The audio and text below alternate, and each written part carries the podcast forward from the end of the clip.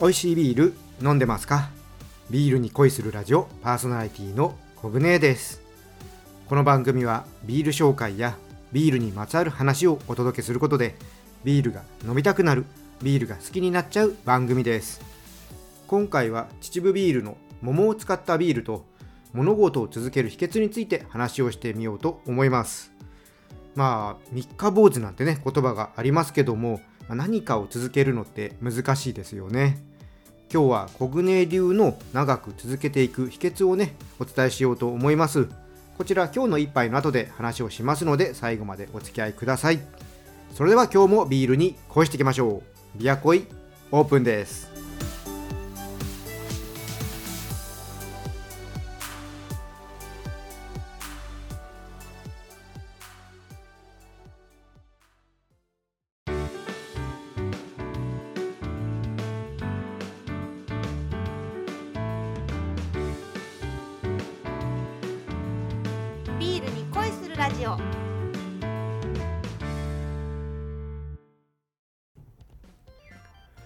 ビールに恋するラジオ略してビアコイ最初は今日の一杯から。このコーナーではおすすめのビールを紹介します。今回紹介するビールは埼玉県の秩父ビール桃熊セゾンです。こちらはですね長野市川中島の桃をたっぷりと使用したビールです。桃はですね栽培の過程で傷がねつきやすく、まあ残念ながら生産量のうち3割から4割が傷や色づきがね悪くて規格外の桃とねされてしまうって言います、まあ、そうした桃はですね市場に正規で流通させることができないので、まあ最悪廃棄になってしまうんですね。でもですねまあこれ傷があっても食べるのには問題がない桃なんでまあ中にはねちょっと B 級品として売られたりとか、まあ、することがあったりとかあとは加工商品としてですねジャムとか、まあ、今回のビールとかそういう形でね、え使われたりします。で今回もですねこうした桃をねクラフトビールの原材料として活用できないかとアイデアが、まあ、多くのねご縁を得て秩父ビールへとつながってこのビールが誕生したということです。この今回の桃熊セゾンはですね去年のなんですけどもちょうどですね秩父ビールに取材に行った時に翌日にちょうどねこの川中島に行くんだよっていう話をしていました、まあ、それなんでちょっと覚えていた、えー桃のビールですね。でこの桃熊セゾンはですねフルーツを思わせるセゾン酵母の香りとドライな味わいに完熟川中島の白桃の甘い風味が調和した食中にも合わせやすいセゾンビールということです。桃のビールはですね人気ですからね、まあ、こちらもね期待してしまいます。じゃあちょっとね開けて飲んでいきたいと思います。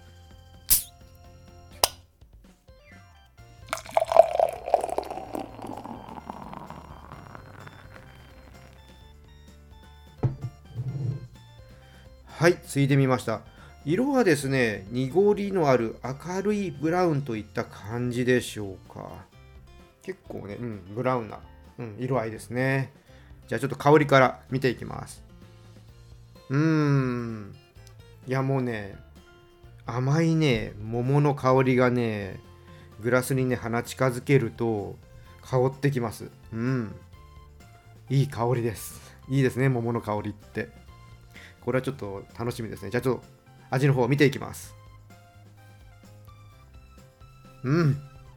いいですね。あの口にね含むと桃の缶詰のようなねフレーバーがねすごくあの口の中覆ってきます。結構ねこう喋ってても桃のねフレーバーの余韻はね長いですね。で鼻のねこの中とかで結構こもりながら徐々に消えていくそんな感じです。結構桃全開ですね。まあ結構でも先ほどね、あのセゾン酵母の香りとドライな味わいって紹介文でちょっと言ったんですけども甘ったるいわけでは決してないですね。あのキリッとしてる部分があるので確かに食事とも合わせやすいビールだと思います、まあ、個人的には結構この桃がしっかりしてるんでデザート感覚で飲んでみた方がいいかなとは思います。桃じゃないですけどりんごのパイとかそういったものと一緒に楽しんでもいいかなと思います。フルーツタルトとかねそういうのいいんじゃないかなって思います。こうフルーツビールっていうと甘いイメージをね持たれてる方もいるんですけども最近のねフルーツビールはねすっきりしたものも多いです。まあどっちかっていうとね本当甘くするかこう桃のフレーバーを生かして味わい時にはすっきりとさせるか結構ね二極化してる感じがあると思います。まあ、桃熊セゾンも桃のキャラクターはしっかりありつつもすっきり飲めるビールだと思います。はいでねこちらのはですねこのちょっと収録する前に秩父ビールさんのオンラインショップを見たところ販売まだしておりました。桃好きの方ねあとこのビール興味のある方ぜひ飲んでほしいなって思います。えー、秩父ビールさんはねこの他にもいろんなビール常にね作ってます。ぜひねそういったビールとも合わせて飲んでみてほしいなって思います。オンラインショップのリンクはいつも通り説明欄の方に貼っておきます。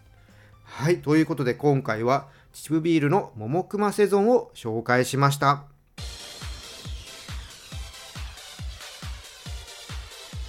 ビールに恋するラジオ。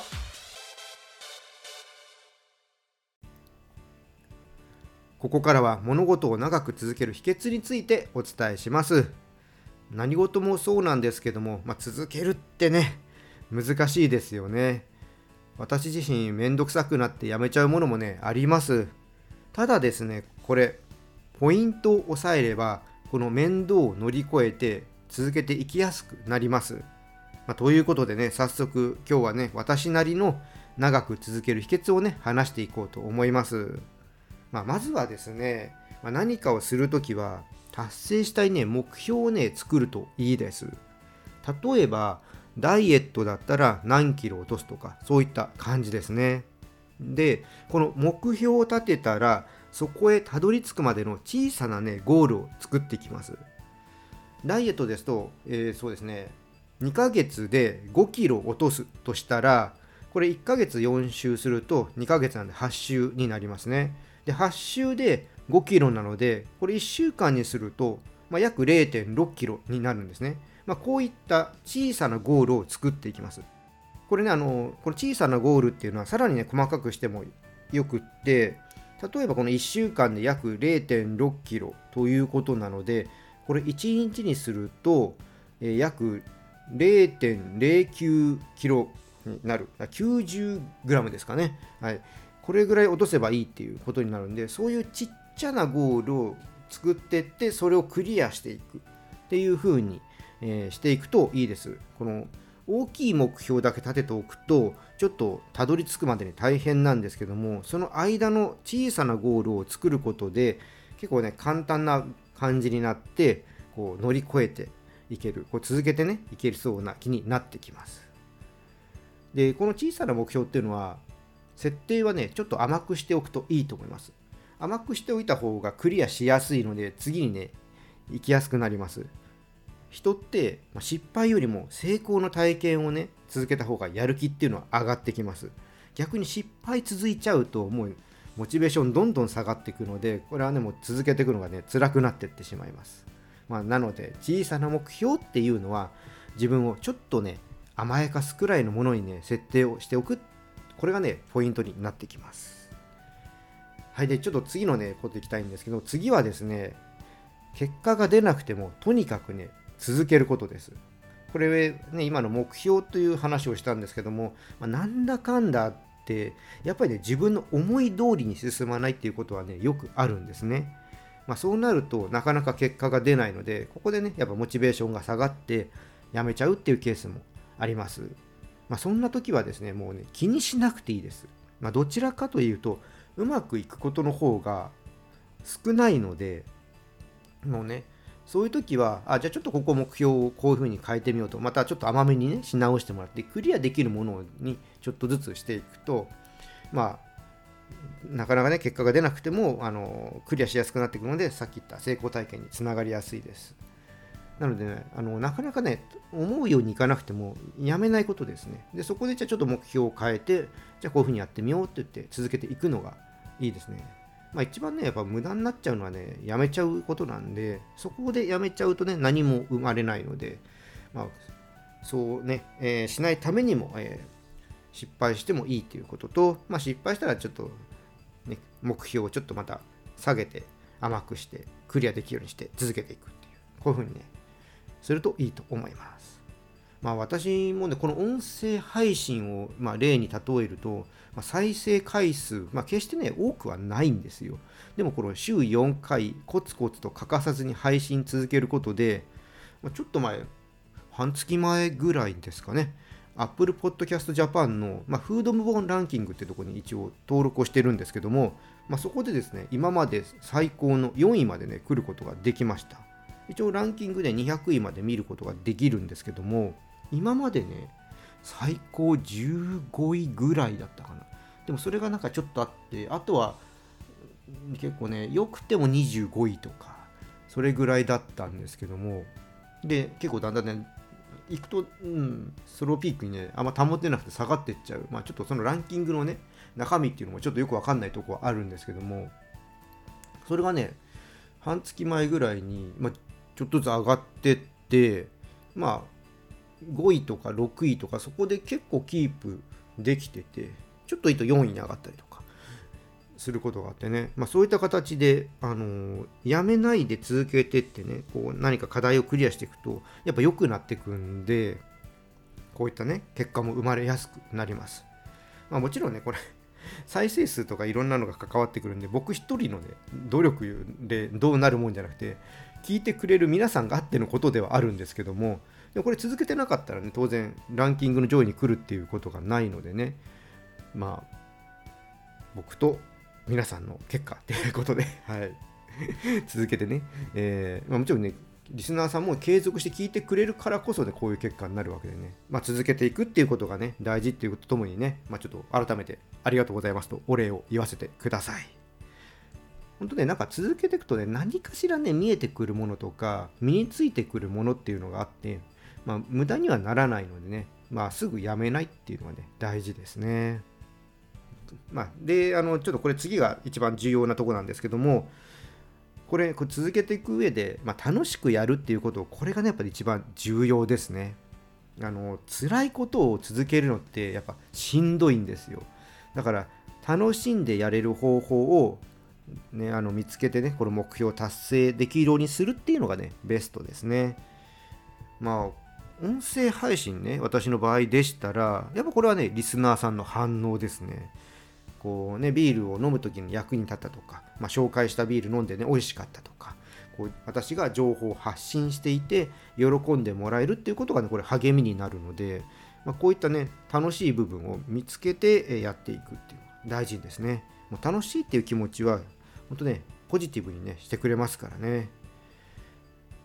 はい、ということでね、ちょっと、まあ、駆け足でお話をしてきたんですけども、まあ、こう続けていくということでポイントになるとこはこう目標を立てて、まあ、楽しくね続けていく、まあ、これがね長く続ける秘訣になっていきます。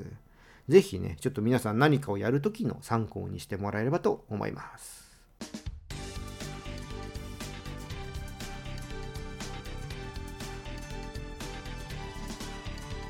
ビアコイ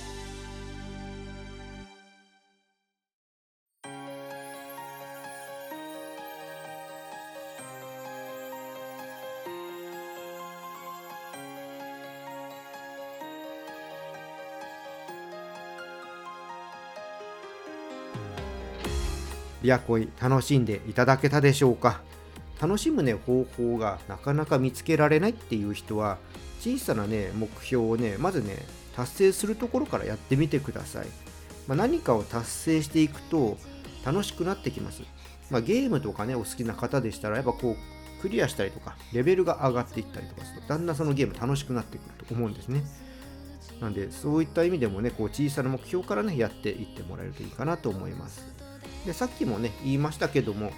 あの小さな目標っていうのはね甘めに設定をしておくとねこうクリアするね、えー成功体験っていうのを積めるので、やる気を出していくっていう意味でも目標をねちょっと甘めに設定しておくといいと思います。はいということでね今日はこの辺で終わりにしたいと思います。このチャンネルではリスナーさんからの感想や質問をお待ちしています。スタンド FM や Spotify をお聞きの方はコメントやレターを送ってください。また今日の配信が良かったらぜひいいねとフォローそして SNS でチャンネルのシェアよろしくお願いします。それでは皆さんお酒は適量を守って健康的に飲んで楽しいビールライフを過ごしましょう。二十歳になっていない人は飲んじゃダメだからね。お相手はビールに恋するラジオパーソナリティコグネーでした。また次回一緒にビールに恋しましょう。乾杯。またね。